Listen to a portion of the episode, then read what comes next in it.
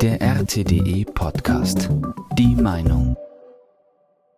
Harald Kujat über Merkels Minsk-Täuschung. Ja, das ist ein Völkerrechtsbruch. Generalmajor Anno Domini Kujat, ehemaliger Generalinspekteur der Bundeswehr, räumt in einem Interview mit einigen in Deutschland weit verbreiteten Irrtümern über den Ukraine-Konflikt auf. Deutschland sei mitschuld an der Lage, Russland wolle verhandeln, Waffen würden der Ukraine keinen Frieden bringen. Die Zeitschrift Emma druckt ein Interview mit dem Generalmajor Anno Domini Harald Kujat nach, das ursprünglich in der Schweizer Internetzeitung Zeitgeschehen im Fokus erschienen war. In diesem Interview räumt Kujat mit zahlreichen Vorurteilen über den Ukraine-Konflikt auf, die in Deutschland verbreitet worden sind und weiter verbreitet werden. Besonderes Augenmerk verdienen seine Ausführungen zu den Verhandlungen zwischen der Ukraine und Russland im März des vergangenen Jahres. Demnach bestand damals eine gute Chance auf einen raschen Frieden, die vom Westen hintertrieben wurde. Zitat Russland hatte sich in den Istanbul-Verhandlungen offensichtlich dazu bereit erklärt, seine Streitkräfte auf den Stand vom 23. Februar zurückzuziehen, also vor Beginn des Angriffs auf die Ukraine. Die Ukraine hatte sich verpflichtet, auf eine NATO-Mitgliedschaft zu verzichten und keine Stationierung ausländischer Truppen oder militärischer Einrichtungen zuzulassen. Dafür sollte sie Sicherheitsgarantien von Staaten ihrer Wahl erhalten. Die Zukunft der besetzten Gebiete sollte innerhalb von 15 Jahren diplomatisch unter ausdrücklichem Verzicht auf militärische Gewalt gelöst werden. Zitat Ende. Dieser für die Ukraine positive Friedensschluss wurde laut Kujat vom damaligen Premierminister des Vereinigten Königreichs Boris Johnson verhindert. Zitat Nach zuverlässigen Informationen hat der damalige britische Premierminister Boris Johnson am 9. April in Kiew interveniert und eine Unterzeichnung verhindert. Seine Begründung war, der Westen sei für ein Kriegsende nicht bereit. Zitat Ende. Damit macht Kujat auch deutlich, dass es sich bei dem Konflikt keineswegs mehr um einen Konflikt zwischen der Ukraine und Russland handelt, sondern vielmehr zwischen der von der von den USA geführten NATO und Russland. Die Rolle der deutschen Medien ist in den Augen Kujats in diesem Zusammenhang unrühmlich. Faktisch verschweigen sie diese Möglichkeit eines frühen Friedensschlusses. Auch die in den deutschen Medien oft erhobene Anschuldigung, Russland wolle nicht verhandeln, ist laut Kujat falsch. Russland hat zu unterschiedlichen Zeitpunkten des Konflikts seine Verhandlungsbereitschaft signalisiert, die immer wieder zurückgewiesen wurde, unter anderem von der deutschen Außenministerin Annalena Baerbock. Unrühmlich war auch die Haltung Deutschlands im Rahmen von Minsk II, das die territoriale Integrität der Ukraine erhalten sollte.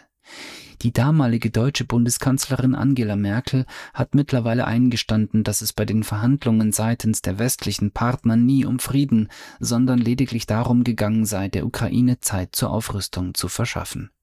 Sowohl der damalige französische Präsident François Hollande als auch der damalige Präsident der Ukraine Petro Poroschenko bestätigen dies.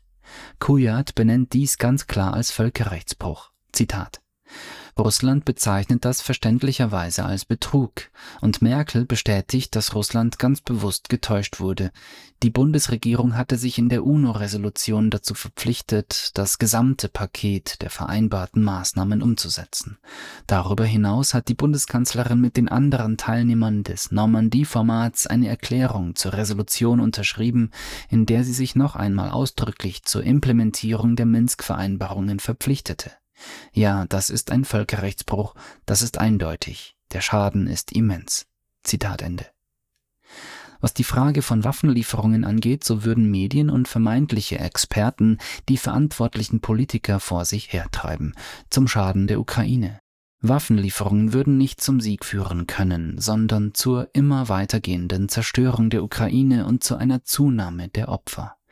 Die Frage sei zudem, ob die Ukraine überhaupt noch über die menschlichen Ressourcen verfüge, um die Waffenlieferungen des Westens auch nur annähernd sinnvoll einsetzen zu können. Zitat, ob die ukrainischen Streitkräfte angesichts der großen Verluste der letzten Monate überhaupt noch über eine ausreichende Zahl geeigneter Soldaten verfügen, um diese Waffensysteme einsetzen zu können, ist allerdings fraglich. Zitat Ende. Noch im Jahr 2022 hätte dieser Krieg verhindert werden können, wenn die Ukraine Schritte zur Umsetzung des Minsker Abkommens eingeleitet hätte, führt Kujat aus. Zitat Nicht wegdiskutieren kann man allerdings, dass die Weigerung der ukrainischen Regierung, das Abkommen umzusetzen, noch wenige Tage vor Kriegsbeginn einer der Auslöser für den Krieg war. Zitat Ende. Aus seiner eigenen beruflichen Laufbahn weiß Kujat um die Zuverlässigkeit Russlands hinsichtlich gemachter Zusagen. Russland sei vertragstreu. Allerdings stelle sich jetzt angesichts der Vertragsbrüche des Westens die Vertrauensfrage.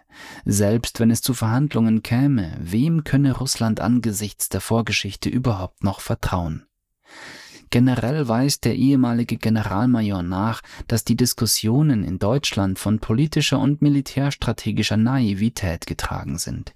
Die Ziele seien nicht klar formuliert, es mangele an Sachverstand und es sei obendrein nicht klar benannt, welche eigenen Interessen Deutschland in diesem Konflikt eigentlich verfolge. Die Diskussion würde in den USA wesentlich rationaler und aufgeklärter geführt werden. Das war der RTDE Podcast.